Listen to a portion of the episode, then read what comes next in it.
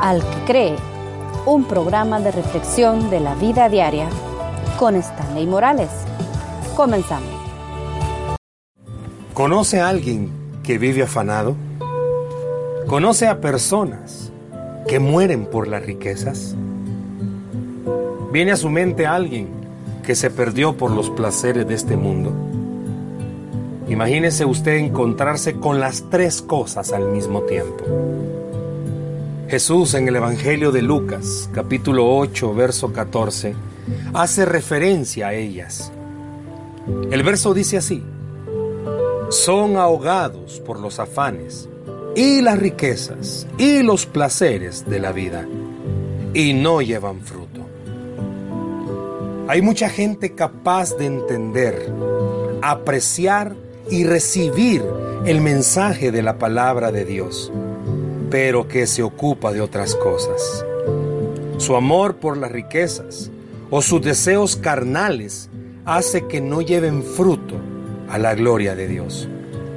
No es que se opongan a la palabra o sean indiferentes a ella. Es más, sus mentes están en otras cosas. Prefieren las cosas de este mundo. Así es que la planta de la fe es ahogada por esas otras cosas y perece. Judas Iscariote era ese tipo de discípulo. No fue la oposición o la persecución las que lo llevaron a la traición. Fueron su amor al dinero y sus deseos mundanales. Lo mismo ocurrió con Ananías y Zafira en el libro de los Hechos de los Apóstoles y ocurre con miles y miles de personas alrededor del mundo, día tras día. En la iglesia se puede culpar al pastor de ser muy mal predicador, pero en esta parábola Jesús dice que hay muy fuertes y malas influencias en el corazón de los que oyen esa predicación.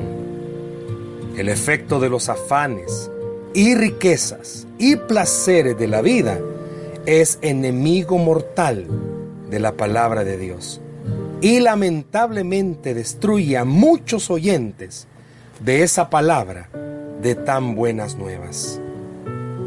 Hay que cuidarse mucho para no ahogar la pequeña planta de la fe. Quiero hacerle una pregunta y quiero que al escucharla usted haga una reflexión. ¿En cuál de estos tres está identificando en este momento? ¿Los afanes, las riquezas o los placeres de este mundo? Cuando Jesús dejó esta palabra, la dejó porque sabía que nosotros nos íbamos a encontrar en una situación así, donde muchas veces estamos tan afanados y se nos olvida descansar en Él. Estamos tan preocupados por las riquezas y se nos olvida que Él es nuestro proveedor. O estamos tan afanados en satisfacer nuestros deseos en este mundo que se nos olvida que todo eso es pasajero y que Él es eterno.